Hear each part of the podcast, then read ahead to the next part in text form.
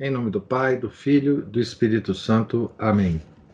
Ave Maria, cheia de graça, o Senhor é convosco. Bendita sois vós entre as mulheres, e bendito é o fruto do vosso ventre, Jesus. Santa Maria, Mãe de Deus, rogai por nós, pecadores, agora e na hora de nossa morte. Amém. São Felipe Neri, rogai por nós. Nossa Senhora de Fátima, rogai por nós. Em nome do Pai, do Filho e do Espírito Santo. Amém. Então, nós estamos na página 99 do livro Iota Uno, é, escrito por Romano Amério. Estamos no item 41. Como já foi dito, é característico do Vaticano II o seu resultado paradoxal onde todo o trabalho preparatório, que usualmente conduz os debates, prepara as orientações e prefigura o êxito de um concílio, foi anulado e rejeitado desde a primeira sessão, substituindo-se a inspiração e a tendência originais por outras. Aqui tem uma nota dizendo assim: esse fato relevante, esse fato relevante do Vaticano II é sempre silenciado.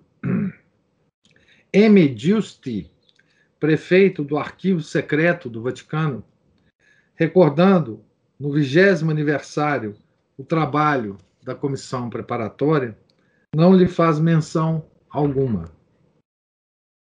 Ora, um tal desvio da concepção original não aconteceu por um ato interno do próprio concílio, desenvolvendo-se em sua regularidade legal, mas por uma ruptura da legalidade conciliar, que aparece pouco nas, narrações dos fatos, mas que é hoje conhecida em seus traços mais evidentes. Então, aqui o Romano Américo estava escrevendo esse livro em 84, 85, né? É, de lá para cá, muitos outros livros já foram publicados sobre o concílio e essa ruptura, né, ela hoje ela é bem, bem documentada, né? É, note que não foi uma, uma, digamos assim, uma mudança de tendência, digamos assim. Não foi é, que o, o concílio tenha, tenha recebido esse esquema original, é, tenha debatido o esquema original e, ao longo das sessões, tenha, é, tenha rejeitado parte o todo o esquema original. Não, não foi isso que aconteceu. Né? Poderia ter acontecido isso? Poderia.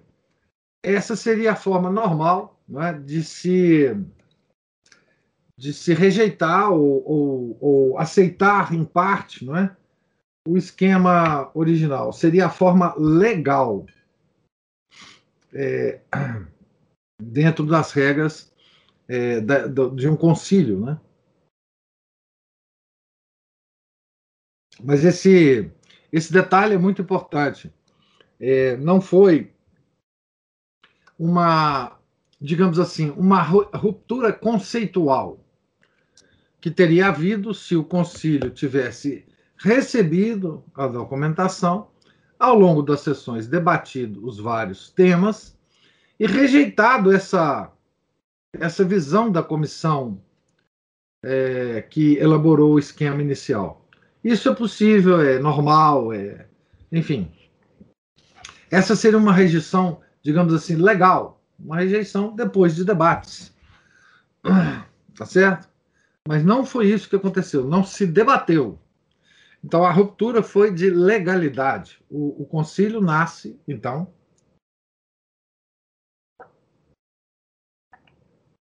com vício legal.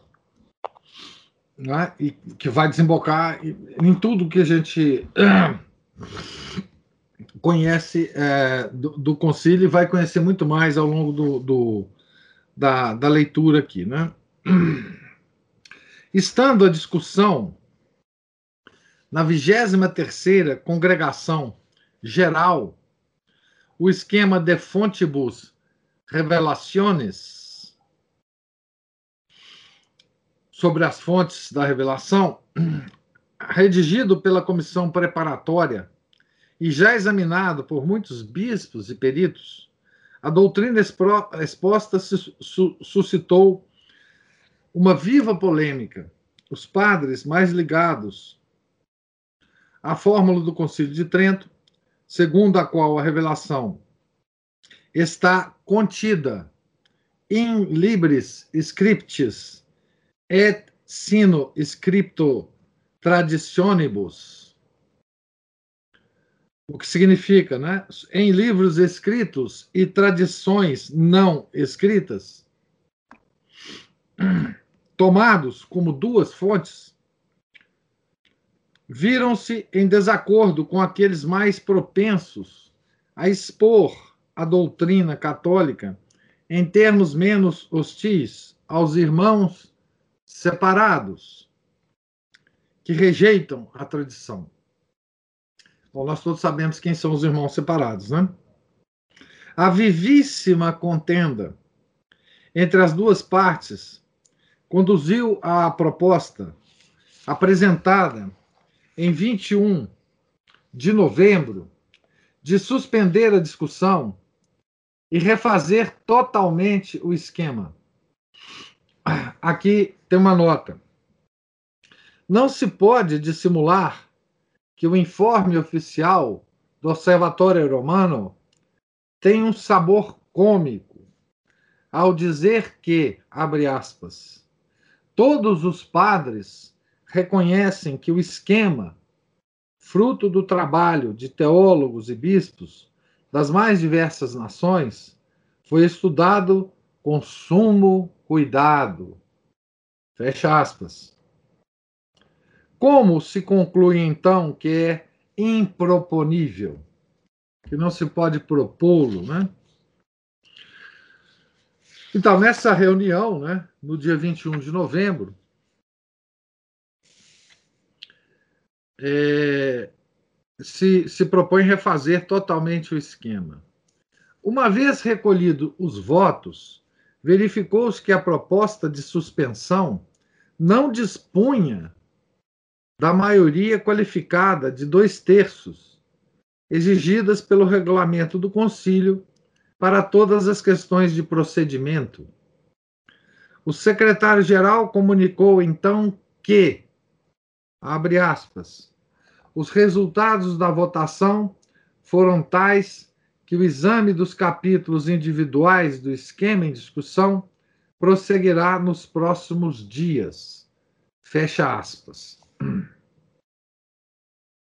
No dia seguinte, mas no dia seguinte, no início da 24 congregação geral, foi anunciado em quatro línguas, além do latim, que, por considerar a discussão mais trabalhosa e prolongada que o previsto, o Santo Padre havia decidido que uma nova comissão reformulasse o esquema para torná-lo mais breve e ressaltar melhor os princípios gerais definidos por Trento e Vaticano I. No dia seguinte, né? Com essa intervenção que formava, que reformava com um golpe a decisão do concílio e anulava o regimento da Assembleia, realizou-se uma ruptura da legalidade, passando do regime colegial, que é o regime natural do concílio, né, ao regime monárquico. A ruptura da legalidade significou também um novo curso não digo doutrinal, mas de orientação doutrinal. Doutrinal. Os bastidores da mudança repentina na intenção papal são hoje conhecidos. Aqui tem uma nota que eu vou ler a, a seguir. Mas tem bem menos importância que o elemento de força que veio a sobrepor-se à legalidade conciliar. A nota explica o seguinte: fica claro, a partir da narração bastante objetiva que desse episódio faz Philippe Daillé em Ami de, Ami de Clerge, de Clerget, 1964, páginas 534, 535, que naquela noite, por volta das 22 horas, o Papa recebeu o cardeal Leger com o episcopado canadense e que ocorreram colóquios entre os, os cardeais Ottaviani e Bea, expoentes das opiniões que se haviam enfrentado. Ottaviani, naturalmente, defendendo o esquema, e o Bea, Cardeal Bea, defendendo a ruptura da legalidade.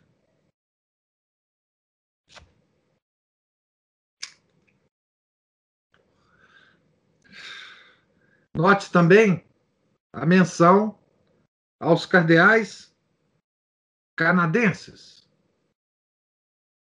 Não, o, o episcopado canadense, tá certo? Que vai ser, que era muito influenciado pela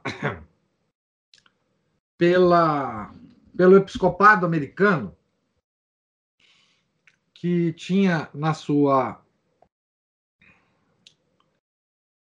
é, na sua composição um, um, um, um prelado é, que significou muito para a, todos os documentos do concílio, o prelado, ligado inclusive ao presidente Kennedy nos Estados Unidos.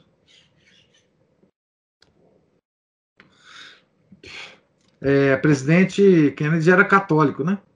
Foi o primeiro católico.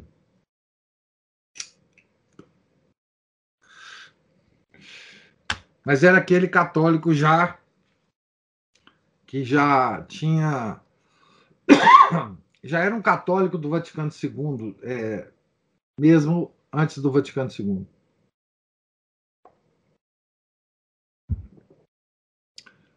Ah, então, continuando aqui, o resultado. Então, eu, eu vou reler a frase, porque ela traz um, uma nuance aqui muito interessante. Então, a frase diz assim: os bastidores da mudança repentina na intenção papal são hoje conhecidos, a partir da nota que eu li aqui também. Mas tem, tem bem menos importância que o elemento de força que veio a sobrepor-se à legalidade conciliar. Então, essa nuance aqui é importantíssima. Importantíssimo. Né? O resultado da votação poderia ter sido invalidado pelo Papa se houvesse ocorrido um vício processual ou se a votação tivesse sido precedida por uma reforma da lei, como a que de fato se seguiu com Paulo VI, que retornou ao sistema de maioria simples. Mas, nos termos em que ocorreu, a intervenção papal constitui uma típica sobre, so, sobreposição do Papa ao Concílio. Tanto mais notável, porque o Papa era apresentado então como tutor da liberdade do Concílio. era o Papa ainda João 23. Né? Essa sobreposição não foi um motus proprius, é, um movimento por iniciativa do Papa, né? Moto próprio significa isso. Motus próprios, né? Um, um, um movimento por iniciativa do próprio Papa, né? Mas resultado de reclamações e solicitações que, considerando a maioria qualificada exigida pelo concílio como uma ficção jurídica. Passavam por cima dela para que o Papa reconhecesse o princípio da maioria simples.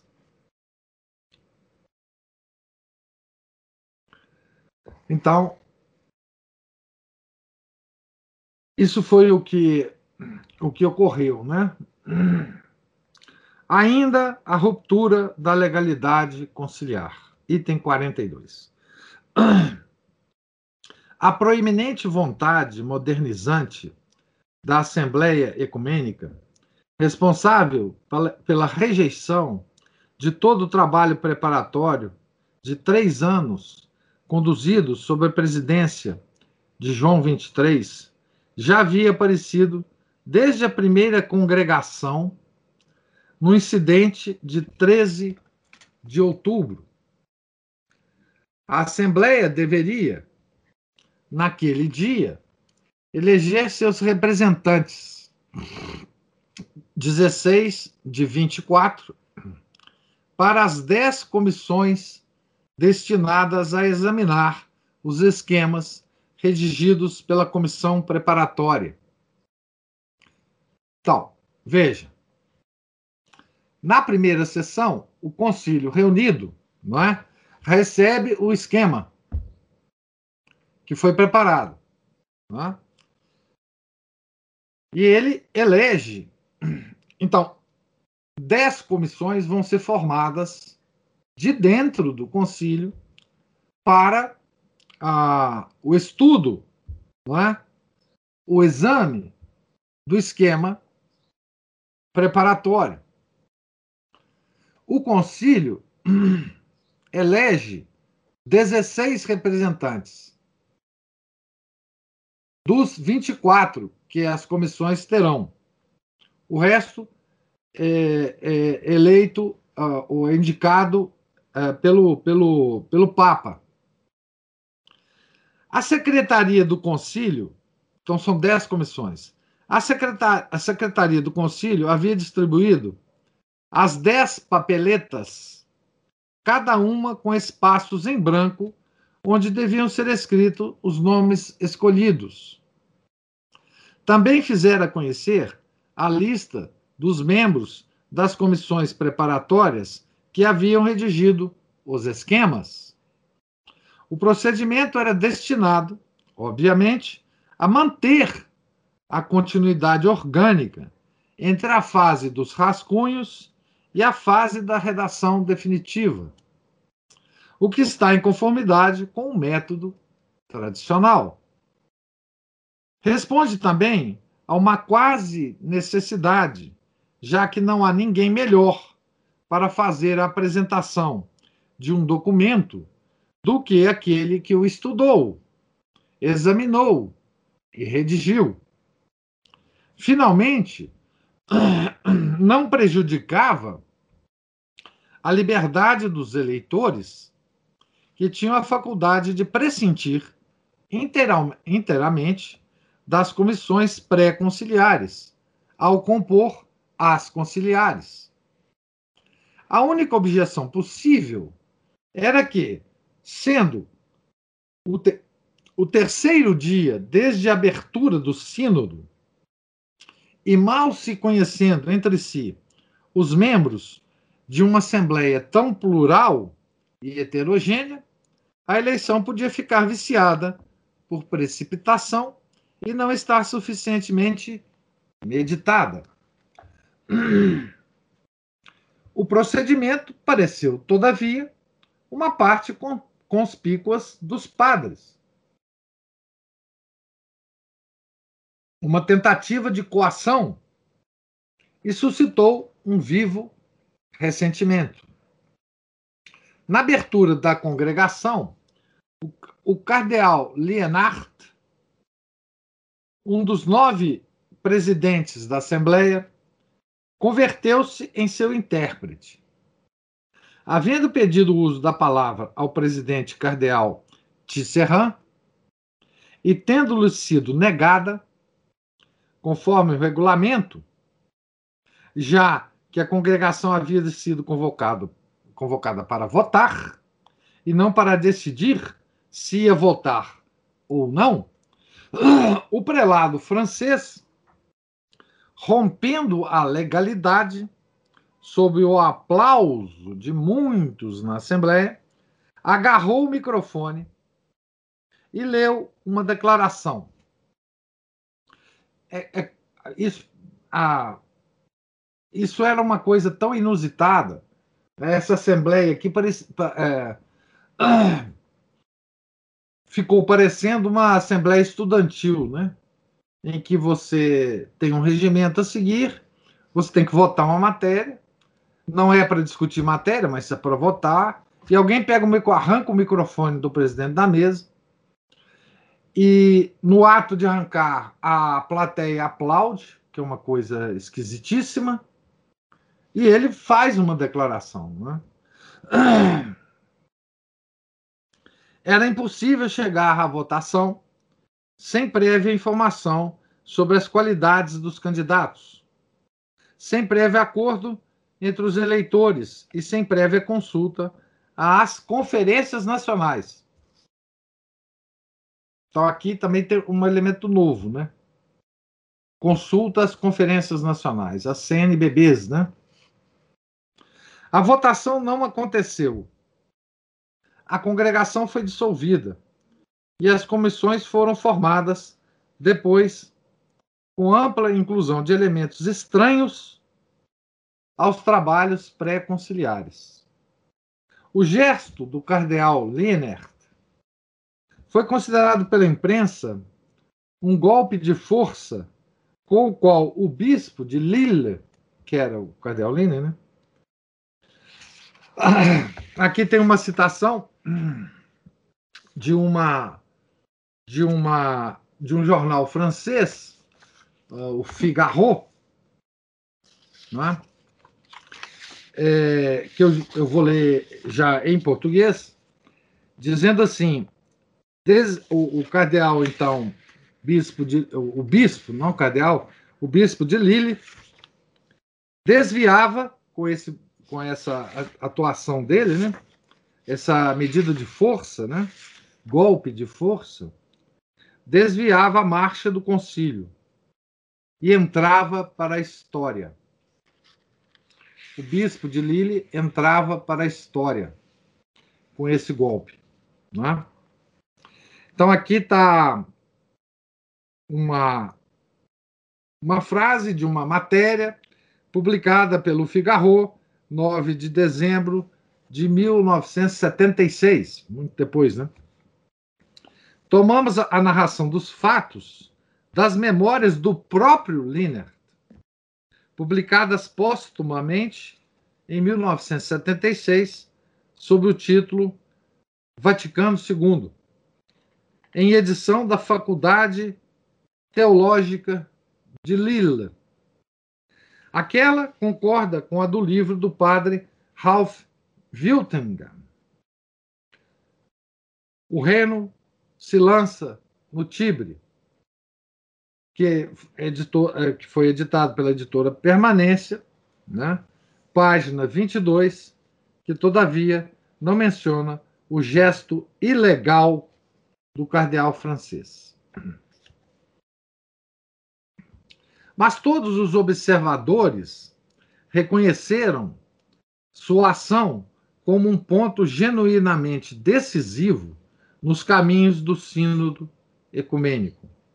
Um daqueles pontos nos quais, num instante, a história se contrai para ir se desenvolvendo depois. Essa expressão é muito muito significativa, né, do do Romano Amério. Né? É,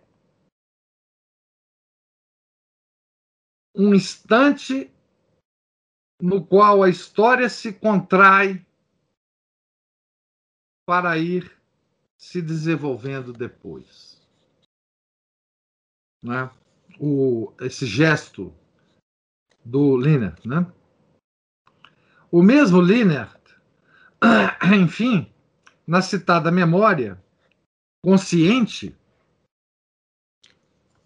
ao menos a posteriori, dos efeitos daquela sua intervenção e preocupado em afastar a ideia de que tenha sido premeditada e combinada, a interpreta como uma inspiração carismática. Aqui tem um texto em francês do. Eu lerei ele já em português. Então vamos ver o que, que ele fala, né? Eu só falei porque me encontrei constrangido a fazê-lo por uma força superior, na qual devo reconhecer a do Espírito Santo. Vocês estão lembrados?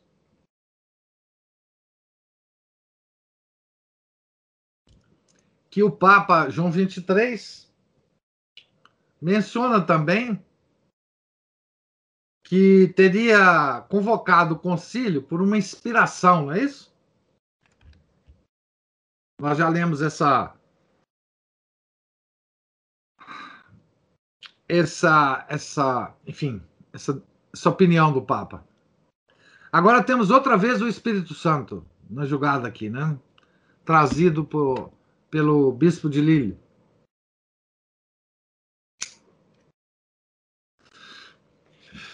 Então, aquele golpe que ele deu no concílio, aquela tomada do microfone da mão do presidente, aquela ação de jovem estudantil revoltado, ele está nos dizendo que foi obra do Espírito Santo. Tá certo? Desse modo, o concílio havia sido ordenado por João 23. Ah, ele vai falar aqui, ó. Ah, segundo o, o seu próprio testemunho, o concílio havia sido ordenado por João 23 por uma sugestão do Espírito. E o concílio preparado por ele havia sofrido subitamente uma brusca reviravolta por uma moção que o mesmo Espírito havia dado ao cardeal francês. Sob o repúdio da direção tomada no concílio preparado, temos também a confissão aberta do padre Cheny. Eu já falei muito para você sobre o padre Cheny, né? Um dos expoentes da corrente modernizante, padre Dominique Cheny. O eminente dominicano e seu companheiro de ordem, Padre Congar, Yves Congar, né? também nós já conhecemos, ficaram desconcertados com a leitura dos textos da comissão preparatória, que eles pareciam abstratos, antiquados e estranhos às aspirações da humanidade contemporânea. E então promoveram uma ação que fizesse o concílio sair daquele campo fechado e o abrisse às exigências do mundo, induzindo a Assembleia a manifestar a nova inspiração numa mensagem à humanidade. A mensagem, diz o padre Cheny, aqui está em francês, eu vou ler a, a mensagem já em português. Abre aspas. Então, a, a mensagem implicava uma crítica severa do conteúdo e do espírito do trabalho da comissão oficial preparatória. O texto proposto ao concílio foi aprovado por João 23 e pelos cardeais Liner, Garrone, Frindes, Dopfner, Alfrink, Montini e Leger. Desenvolvia os seguintes temas: que o mundo moderno aspira ao evangelho, que todas as civilizações contêm uma virtualidade que as impulsiona até Cristo, que o gênero humano é uma unidade fraterna além das fronteiras, dos regimes e das religiões, que a igreja luta pela paz, desenvolvimento e dignidade dos homens. Entenderam aqui? Eu vou ler de novo. Então, o novo documento, né, desenvolvia os seguintes temas. Veja que ele foi preparado por sete cardeais. Linert, aquele adolescente que deu o golpe de assembleia estudantil. Garrone, Fringes. Fringes. Esse nome é muito importante, vou explicar daqui a pouco por quê. Dopfner, Alfrink, também um nome importante. Montini, depois Papa Paulo VI, e Leger. Leger. Vamos ver os temas, a, como é que é a divisão temática desse novo documento. Tá? Então, que, que o mundo moderno aspira ao evangelho. Ou seja, é, o mundo moderno está, é, digamos assim, desejoso do evangelho. Não é? Desejoso. Que todas as civilizações contêm uma virtualidade que as impulsiona até Cristo. Então, beleza. Todo mundo aspira ao Evangelho, todas as civilizações é, é, se impulsionam a Cristo, que o gênero, o gênero humano é uma unidade fraterna além das fronteiras, dos regimes e das religiões, que a igreja, veja por, por que a igreja luta, que a igreja luta pela paz, desenvolvimento e dignidade dos homens. Agora vocês me digam,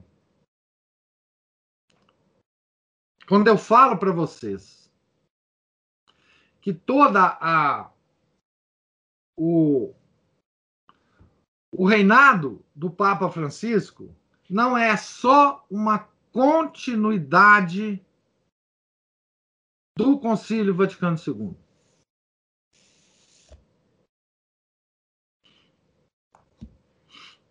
A, fra, a Fratelli Tutti está aqui, nesse esquema que esses sete cardeais escreveram antes dos documentos do concílio.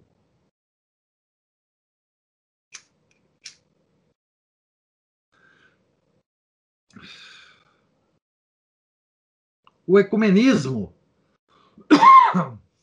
da Nostra Aetate, do documento Nostra Aetate, que eu já falei para vocês, está aqui. Que o gênero humano. Não, não é essa. Ah, sim. Que o gênero humano é uma unidade fraterna, além das fronteiras dos regimes e das religiões. O gênero humano aqui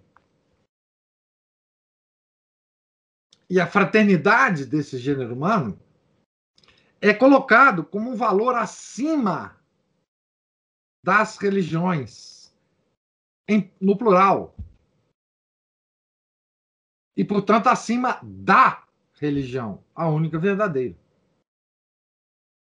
E mais, a igreja agora não aspira, não luta pela salvação das almas.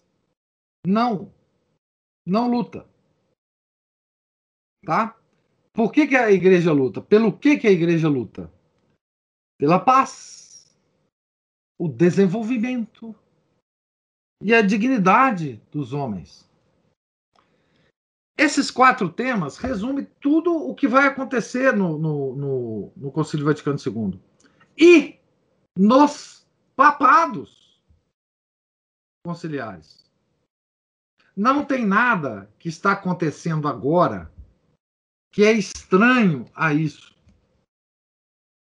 Só quem não conhece a história é que se surpreende com as coisas dos papas conciliares.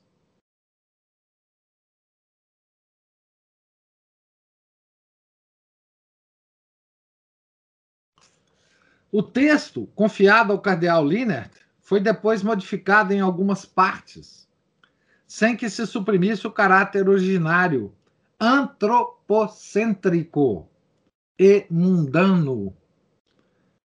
Mas as modificações deixaram insatisfeitos os seus promotores. Foi votado em 20 de outubro por 2.500 padres. Quanto ao efeito dessa ação, é relevante a declaração do padre Cheny, Dominique Cheny.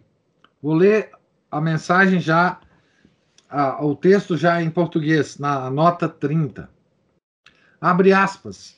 A mensagem impactou efixa, efis, oh, desculpe, eficazmente a opinião pública por sua própria existência.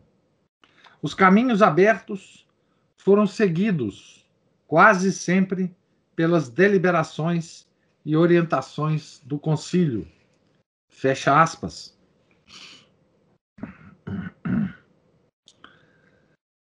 Consequências da ruptura da legalidade. Se houve ou não conspiração.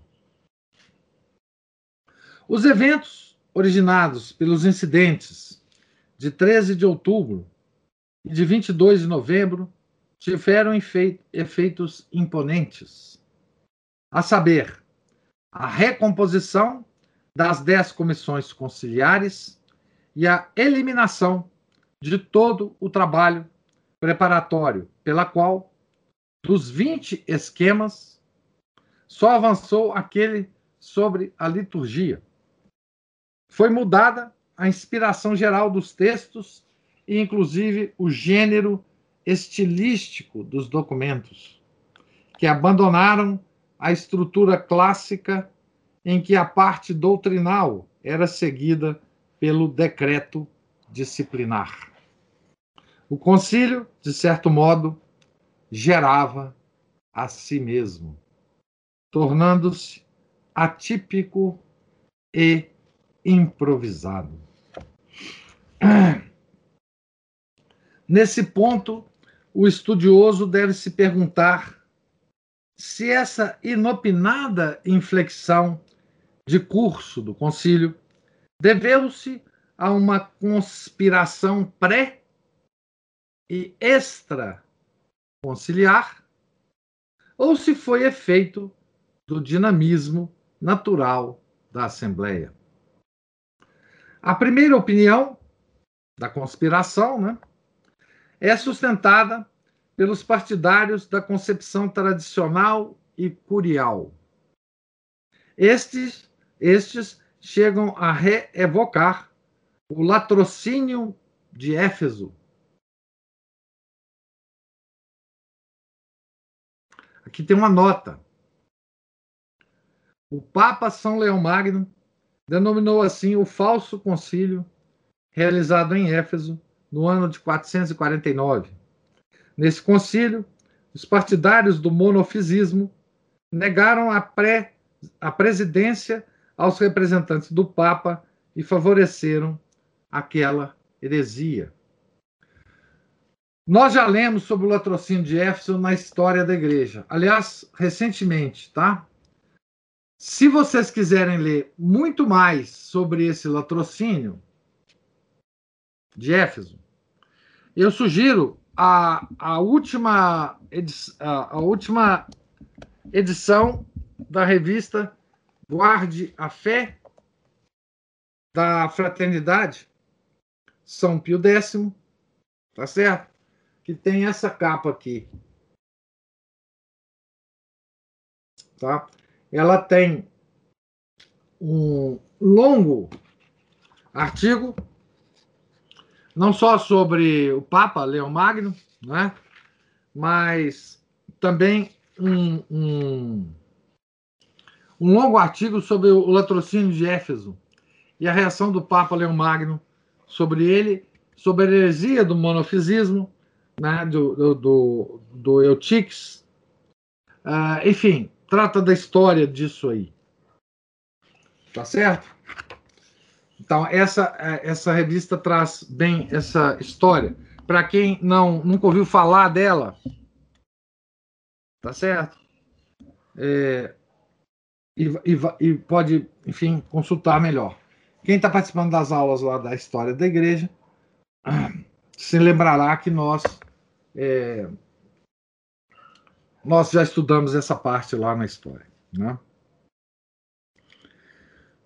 Então, há duas teorias, uma da conspiração, o outro não, dinamismo natural do concílio. Os autores da teoria da conspiração lembram o latrocínio de Éfeso, né? O desenvolvimento de um concílio após sua preparação ter sido negada só parecia explicável mediante a ação bem preparada de vontades vigorosas. A conspiração pareceria também demonstrada pelo que narra Jean Guiton. Jean Guiton, ele escreveu um livro chamado Papa Paulo VI Secreto. Tá? Jean Guiton é um grande intelectual francês, né? católico, é, membro. Então, demonstrar a, a, conspiração pareceria também demonstrada pelo que narra Jean Guiton, membro da Academia Francesa, por confidência do cardeal Tisserand, o decano do Sacro Colégio, mostrando-lhe uma pintura feita a partir de uma fotografia e que representava seis purpurados rodeando o mesmo Tisserand, disse em francês, porque os dois eram franceses, né? Então vou ler aqui em português na nota. Esse quadro é histórico. Então veja, era um quadro feito a partir, era uma pintura feita a partir de uma fotografia que mostrava seis cardeais rodeando o cardeal Tisserand, que era o presidente. Lembra de quem foi tomado o microfone, né? Então ele diz para Jean Guiton: este quadro é histórico, ou melhor, ele é simbólico. Representa a reunião que tivemos antes da abertura do concílio, na qual decidimos bloquear a primeira sessão, rejeitando as regras tirânicas estabelecidas por João 23. Então veja o Tisserand, do qual foi tomado o microfone, parecia estar participando desse, dessa conspiração. O instrumento principal da conspiração dos modernizantes, tecida por alemães, franceses e canadenses, havia sido a aliança dos padres dessas regiões eclesiásticas, enquanto o grupo antagonista foi o Cetus Internationales Patrum, no qual prevaleciam os padres do mundo latino. Cetus Internationales, Internationalis Patrum. Convém, por outro lado, perguntar se não se está confundindo uma conspiração em sentido político com a busca natural de acordo nas assembleias entre os membros que convergem por concordâncias sobre doutrina, por homogeneidade de interpretações históricas e pela consequente identidade de intenções. Sem dúvida, não se pode negar que qualquer corpo de indivíduos reunidos por uma razão particular para cumprir uma função social está sujeito a influências. Sem elas, não pode se constituir como verdadeiro corpo ativo, nem passar do estado de multidão de átomos para o de uma assembleia orgânica. Tais influências sempre se exerceram sobre os concílios e não são algo acidental ou um vício, mas fazem parte da estrutura conciliar. Se todas foram sempre conformes à natureza da Assembleia Conciliar, ou se algumas provieram de fora do concílio por usurpação do poder político, não importa decidir aqui. No concílio de Trento, sabe-se de quanto poder gozaram o imperador e os príncipes, e quão eficaz foi a influência papal, a ponto de Sarpe dizer, com amargo menosprezo, que, abre aspas, o Espírito Santo chegava de Roma numa mala de correio. Fecha aspas. Também no Vaticano I, Pio IX exerceu uma influência poderosa e também devida, dado que, como chefe vicarial da igreja, é também chefe vicarial do concílio. É a própria ideia da Assembleia, qualquer que seja, que impõe não apenas a licitude das influências, mas a sua necessidade. O ser da Assembleia, enquanto tal, nasce de fato quando os indivíduos do conjunto se fundem como uma unidade. Ora, o que é que opera tal fusão, senão a ação das influências recíprocas? Certamente se dão na história também influências violentas, e inclusive, segundo uma teoria que rejeitamos, são só as violentas, não propriamente as influências, mas as rupturas que forçam o curso dos acontecimentos.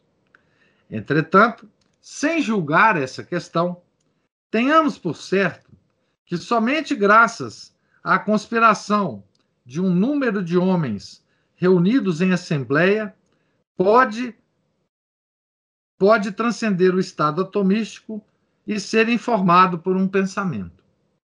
Uma assembleia conciliar que é uma classe de homens eminentes por virtude, doutrina e desinteresse, tem certamente um dinamismo distinto do da massa popular, que Manzoni chamava de um corpanzil no qual se inserem sucessivamente ânimos opostos para movê-lo a ações atrozes de injustiça e sangue, ou aos conselhos opostos da justiça e da piedade.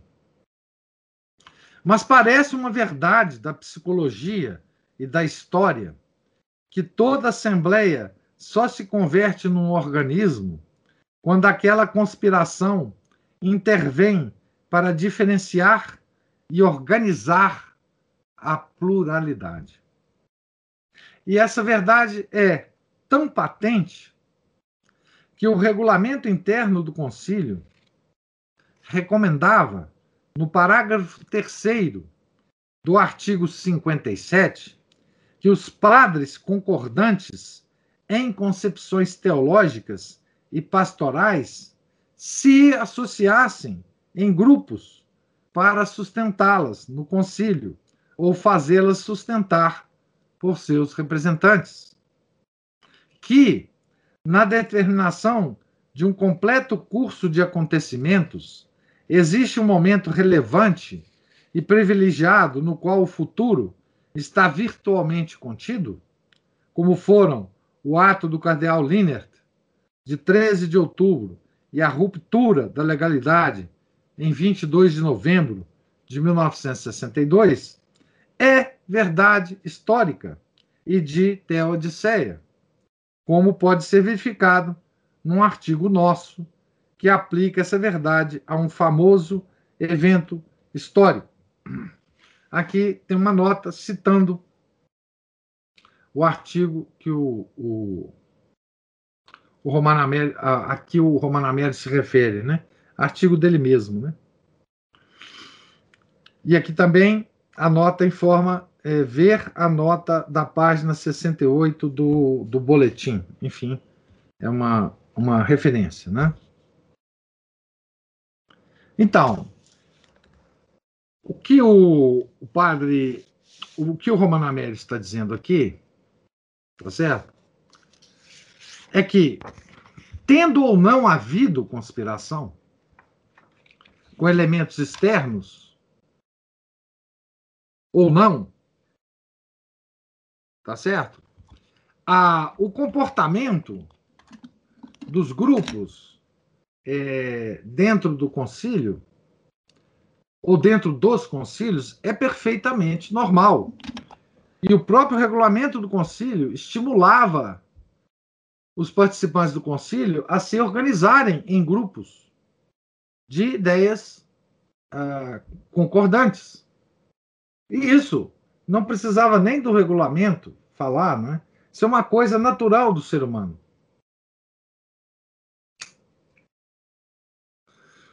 Você chega vocês imaginam os, os bispos, né, de todo mundo chegando a Roma, tendo contato com outros tantos bispos que eles não conheciam, de quem eles nunca tinham ouvido falar?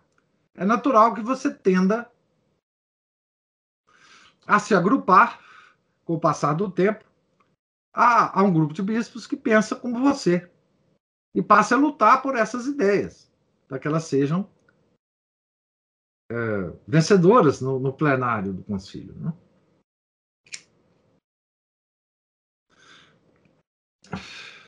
Então, aqui, o Romano Amério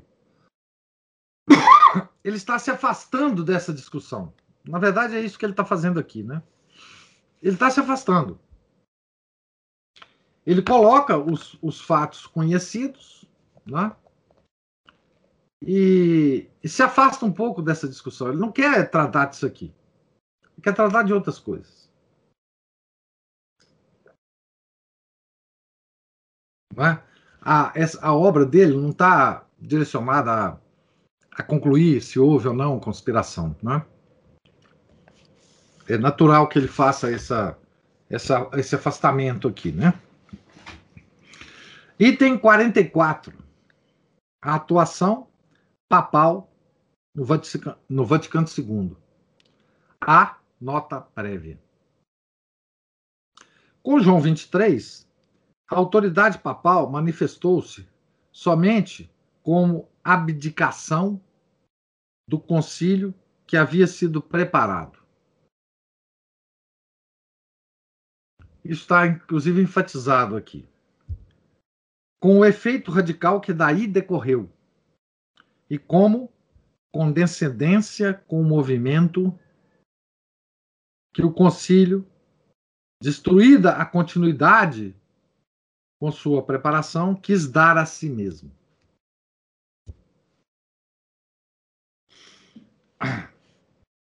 Algumas decisões particulares adotadas por João 23, sem participá-las à Assembleia, tem o caráter de, da singularidade.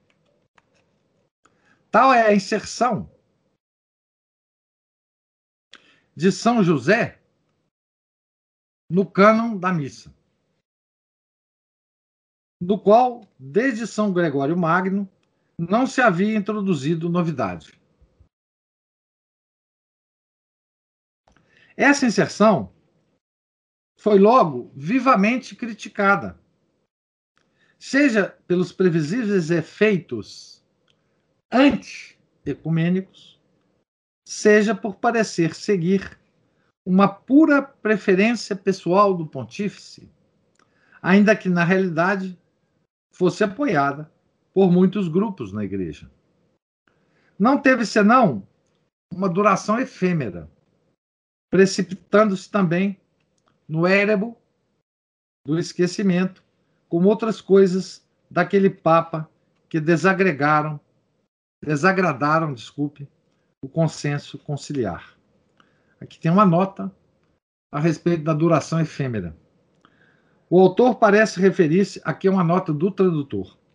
O autor parece referir-se ao pouco uso que se faz atualmente do cano romano na celebração da missa nova. Porque a missa foi mudada. Né? Paulo VI, ainda que apoiasse, em geral, o movimento do concílio no sentido modernizante, anunciado na alocução inaugural, julgou seu dever separar-se dos sentimentos predominantes e fazer uso da autoridade papal autônoma em alguns pontos do debate. O primeiro ponto refere-se ao princípio da colegialidade, que pareceu ao Papa dever se explicar, estando até então implícito na eclesiologia católica e convertendo-se depois num dos principais critérios da reforma da Igreja. Seja pela novidade do assunto, seja pelo argumento inesperado, sobre o qual nada tinha dito a comissão preparatória, seja pela delicadeza da relação entre o primado de Pedro e a mencionada solidariedade colegial, o texto conciliar ficou deficiente. Assim, Paulo VI decidiu que o quanto havia sido dito sobre a colegialidade na Constituição Lumen Gentium fosse esclarecido e determinado numa nota prévia da Comissão Teológica. Os termos do esclarecimento foram tais que o princípio católico do primado de governo e de ensino do Papa sobre toda a Igreja e sobre todos os seus membros, membros singilatim individualmente, acabou sartum tectum e inquestionável. Acabou intacto, sartum tectum. Aqui tem uma nota dizendo assim, intacto. A expressão latina sartus tectus, literalmente teto consertado, indica uma elevada qualidade da condição momentânea de algo. Aqui a nota do tradutor. Como havia estabelecido o Vaticano I, as definições papais concernentes às coisas de fé e de moral são irreformáveis. Ex sese. Non autem ex consenso ecclesia. Por si mesmas e não pelo consenso da igreja. E, portanto, nem sequer pelo consenso dos bispos constituídos em colégio. A nota prévia rejeita a interpretação clássica da colegialidade, segundo a qual o sujeito da suprema autoridade da Igreja é somente o Papa, que a convi, que a condive, condivide, que a condivide, quando quer com a, a universalidade dos bispos, chamados por ele ao concílio. Nessa visão, a suprema autoridade é colegial somente por comunicação ad nutum do Papa. Ad nutum significa ao arbítrio do Papa, né? Mas a nota prévia também rejeita a doutrina modernista então, a nota prévia rejeita essa doutrina é, clássica da, da colegialidade.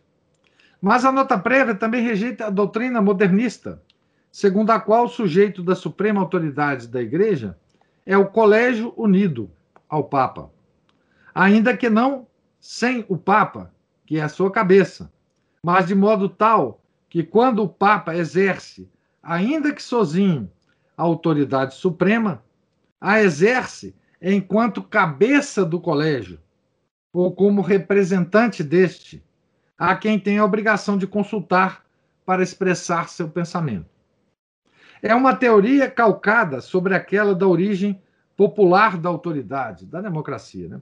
dificilmente compatível com a doutrina divina da igreja.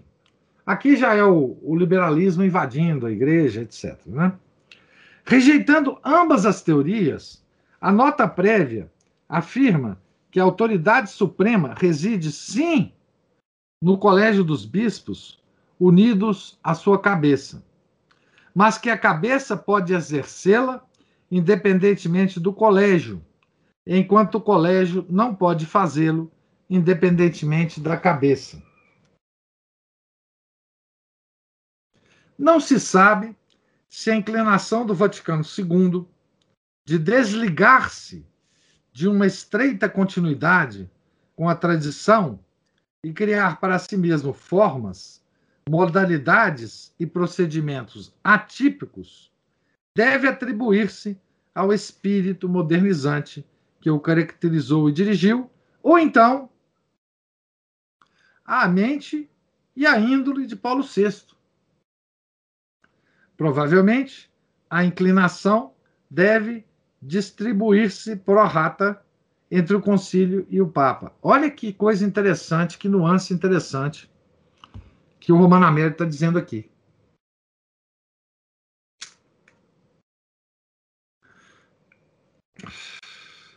É que a, a inclinação do Vaticano II, palavras do próprio Romano Américo, né, de desligar-se de uma estreita continuidade com a tradição,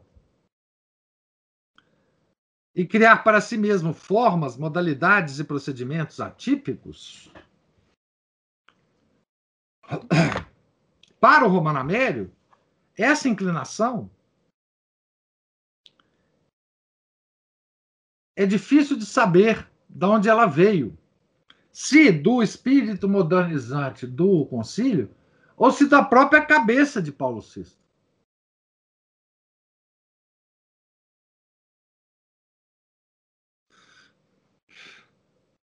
Ou se das duas coisas divididas, tá certo? Essa ruptura, então, com a tradição, né? Ele não usa a palavra ruptura com a tradição. Aqui. Temos que fazer justiça ao que nós estamos lendo, né? Ao texto que nós estamos lendo. Ele fala inclinação do Vaticano II a desligar-se de uma estreita continuidade. É muito é uma expressão muito, muito suave. Não, não é nem perto de ruptura aqui. Né? Mas é assim que ele se expressa. Provavelmente, aqui ele fala, né? Provavelmente a inclinação deve distribuir-se pro rata entre o concílio e o papa. Ou seja, dividir entre os dois, né? Em proporção. Pro rata é em proporção. O resultado foi uma renovação. Ou melhor, uma inovação do ser da igreja, que afetou estruturas, ritos, linguagem, disciplina, condutas, aspirações, em suma, a face da igreja destinada a apresentar-se nova ao mundo. Isto eu chamo, eu, eu, euzinho, chamo de ruptura. Ele não quis usar a palavra. Né? Por outro lado, não vamos desprezar aqui a singularidade também formal da nota prévia.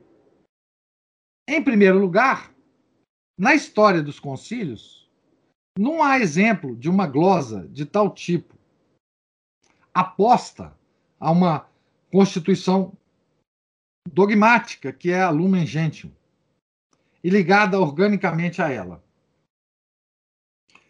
Essa, essa denominação, constituição dogmática, é só para enganar, não tem dogma nenhum ali.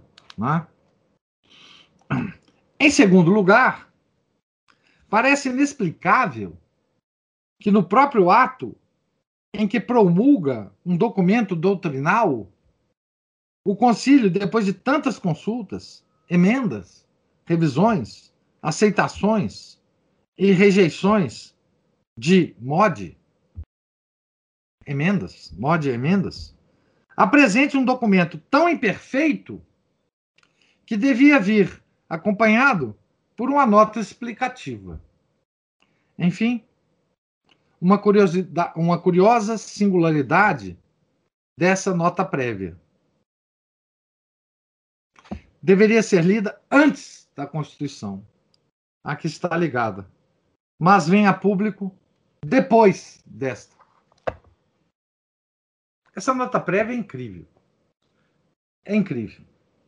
E, se não me engano, não posso, posso aqui estar fazendo uma injustiça se eu afirmar, né? Se não me engano, essa nota prévia ela não aparece nas edições que nós temos aqui da Lumen Gentium.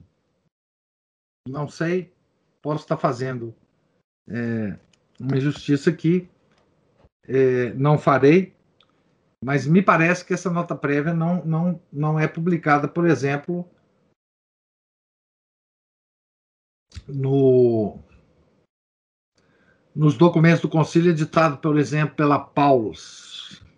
Vocês podem consultar lá, ver se essa nota prévia está lá. E depois vocês me confirmam. Agora, ainda a atuação papal no Vaticano II intervenções sobre a doutrina mariológica, sobre as missões, sobre a moral conjugal. Ele vai falar muito depois sobre isso aqui em outras partes do livro, mas é, aqui ele está querendo é, apenas comentar sobre a, essa atuação papal, né? A segunda intervenção papal refere-se ao culto mariano. Sendo algo muito peculiar à religião católica, o culto mariano devia ser tratado somente de passagem por um concílio que havia dado preponderância à causa unionis sobre todas as demais. Bastaria um capítulo sobre Nossa Senhora, e não um esquema próprio, como havia previsto a comissão preparatória. Desde seu início, de fato, o Sínodo encontrava-se sob a influência da escola teológica alemã, influenciada, por sua vez, pela Mariologia protestante, a qual não queria contradizer. Esta, como por outro lado o Islã, reserva a Nossa Senhora uma observância de pura veneração, mas rejeita o culto verdadeiro e próprio que a igreja presta num grau especialíssimo à Mãe de Deus. Dentre os muitos títulos com que a piedade católica tem adornado a Virgem, alguns, até a maioria, procedem da imaginação poética e do vívido sentimento afetivo dos povos cristãos. Outros, ao contrário, supõem ou produzem uma tese teológica. A coroação da Virgem, por exemplo, tem tomado parte em magníficas criações artísticas, mas permanecido fora da teologia, enquanto a Assunção entrou na figuração da arte e também na teologia, sendo enfim proclamada dogma por Pio XII, em 1950. As razões do dogma da Assunção encontram-se nas profundas conexões ontológicas entre a pessoa da mãe e o divino teândrico e o indivíduo teândrico. Entre os muitos títulos, queria Paulo VI que o da mãe da igreja fosse consagrado no esquema sobre a bem-aventurada Virgem, ou pelo menos no capítulo do De Eclésia, ao qual o esquema foi reduzido. Mas a Assembleia não queria. O título funda-se sobre, funda sobre razões teológicas e antropológicas. Sendo Maria mãe verdadeira de Cristo, e sendo Cristo cabeça da igreja, por assim dizer, igreja comprimida, assim como a igreja, se é lícito adotar a linguagem de Nicolau de Cusa, é o Cristo expandido, a passagem de mãe de Cristo para mãe da igreja é irrepreensível. Mas a maioria do sínodo considerou que esse título não era especificamente diverso de outros, que oscilam entre o poético e o especulativo. São de significado incerto, carecem de base teológica e, a, e atrapalham essa é a razão principal né? e atrapalham a causa uniones e se opôs à proclamação. O que, que é causa uniones? Eles estavam esperando, depois do concílio, que os protestantes voltassem para a igreja. Os irmãos separados. Tá certo? Essa é a causa uniones. O Santo Padre, então, com um ato de autoridade autônoma, realizou sua proclamação solene no discurso de encerramento da terceira sessão, em 21 de novembro de 1964, sendo acolhido em silêncio por uma Assembleia que, em tantos outros momentos, se mostrou propícia ao aplauso. Então, que Assembleia é essa que ficou em silêncio quando ele fez a proclamação do título de Nossa Senhora como mãe da igreja? Assembleia do Concílio, claro. Assembleia dos Padres do Concílio. Ele não estava falando para uma assembleia de alunos do, da escola primária ou secundária de Roma. Tá certo? Ele estava ele tava falando para a assembleia dos padres da igreja. Tá certo? E aí os padres da igreja não acharam nenhuma graça nisso. Tá certo? Não acharam nenhuma graça nisso. Posto que o título tinha sido expulso do esquema pela comissão teológica, não obstante uma imponente contagem de votos a favor, e o bispo de Cuernavaca o havia, o havia impugnado na aula conciliar, o ato do Papa suscitou fortes protestos.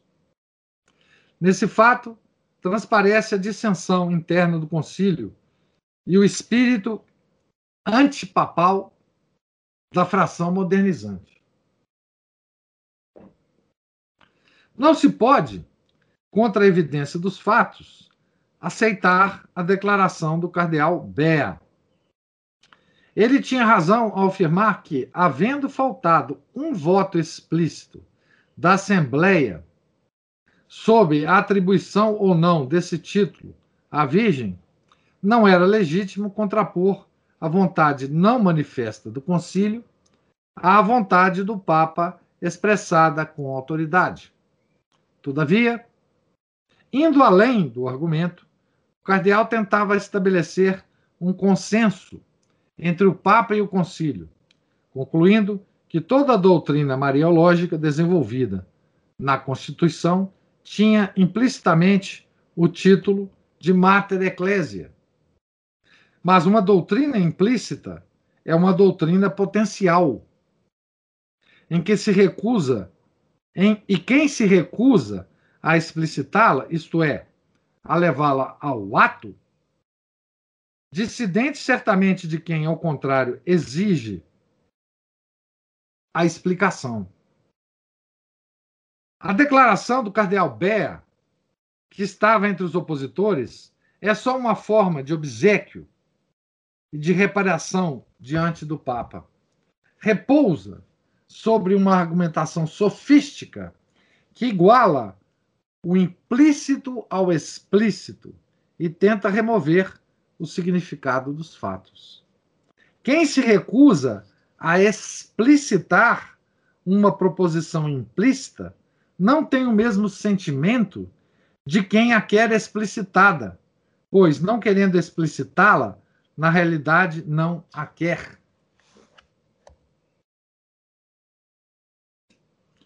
Então, o argumento do Bea é o seguinte: olha, o Papa não pode fazer isso, porque implicitamente, na Constituição, é, tinha implicitamente o, o, a noção né, é, desse título, Mater Ecclesia. O, o que o Romano Amédio está falando aqui é o seguinte: olha, se tinha, por que não explicita? Ah, não, mas não pode explicitar. Bom, então, quem não quer explicitar, não quer a definição. Né? É o que o, o Romano Amédio está dizendo aqui.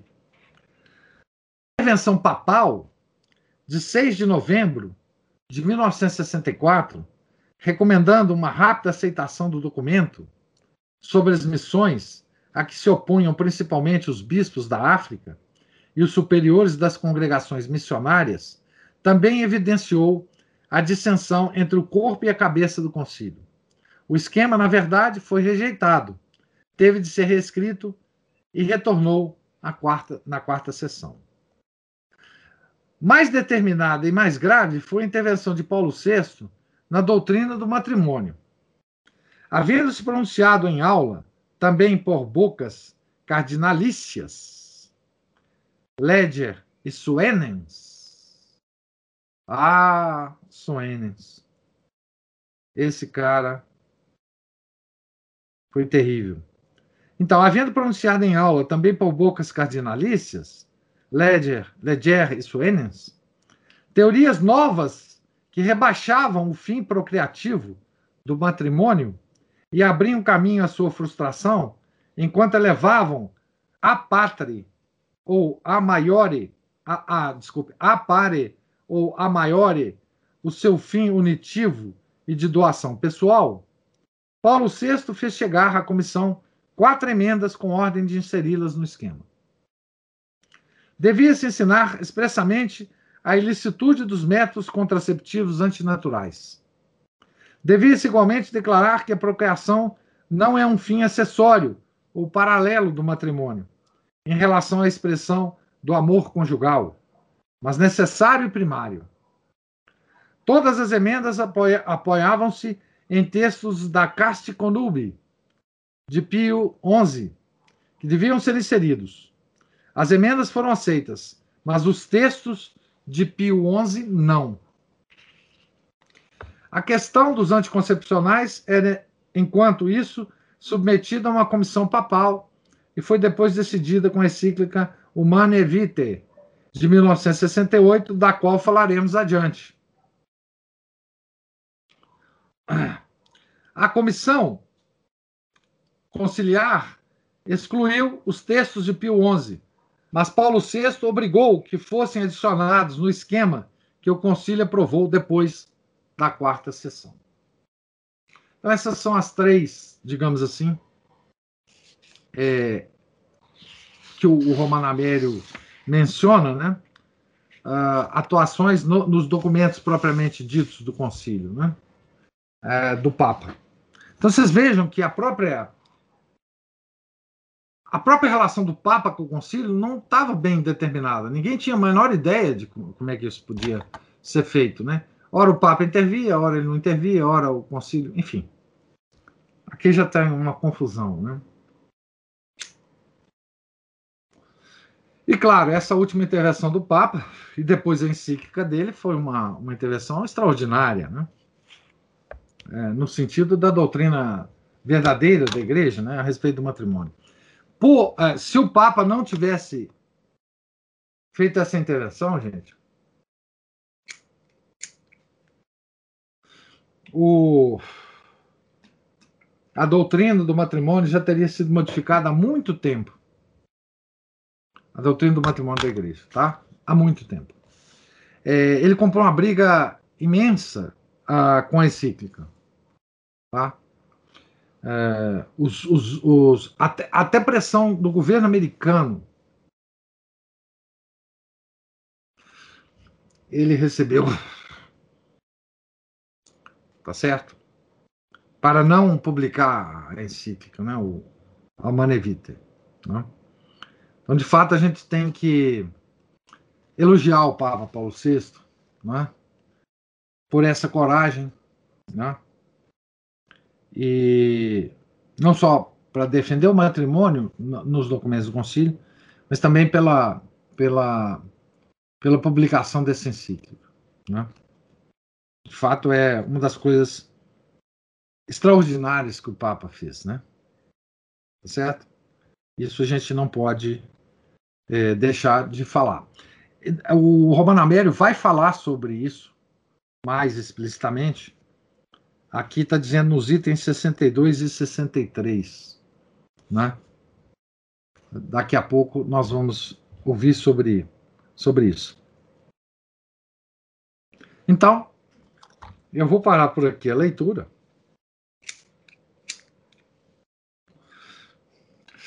De hoje, na página 109. Terminamos de ler o item 45, né? E na próxima da próxima vez começaremos aqui a ler o item 46, se Deus permitir, né? que haja uma próxima vez. Aí eu pergunto a vocês se vocês têm alguma observação por escrito ou, ou pelo microfone a fazer dessa nossa leitura né, de hoje. Nós lemos do item 41 ao item 45.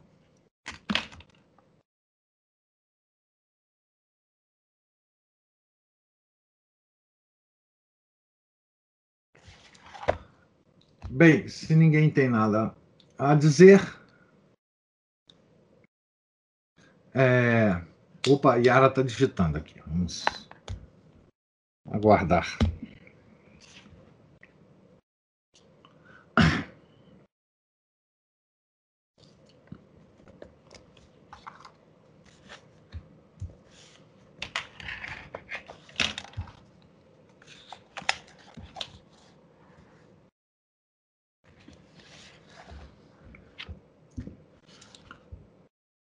Ah, tá. Ok, era. Então, Deus lhes pague, gente, a paciência e a, a, a assistência, tá certo? E tenham uma santa semana, né? É, e na, na, no domingo que vem nós nos encontraremos aqui, se Deus quiser. A Giovana quer falar alguma coisa? Abriu o microfone aí. É, Santa Semana, Deus te pague. Ah, muito obrigado. Em nome do Pai, ah, do Filho. Pode, pode dizer. Por acaso alguém, é, o vídeo de alguém estava travando também? Meu aqui estava terrível. Aqui para mim foi normal, assim. Deve ser minha conexão que tá ruim. É, aqui tá, aqui. De vez em quando aqui trava também, mas enfim. Uhum. Tá bom. Santa Semana, gente. Em nome do Pai, do Filho, do Espírito Santo. Amém. Ave Maria, cheia de graça, o Senhor é convosco. Bendita sois vós entre as mulheres, e bendito é o fruto do vosso ventre, Jesus. Santa Maria, Mãe de Deus, rogai por nós, pecadores, agora e na hora de nossa morte. Amém. São Felipe Neri, rogai por nós. Santa Cecília, rogai por nós. Nossa Senhora de Fátima, rogai por nós. Em nome do Pai, do Filho e do Espírito Santo. Amém.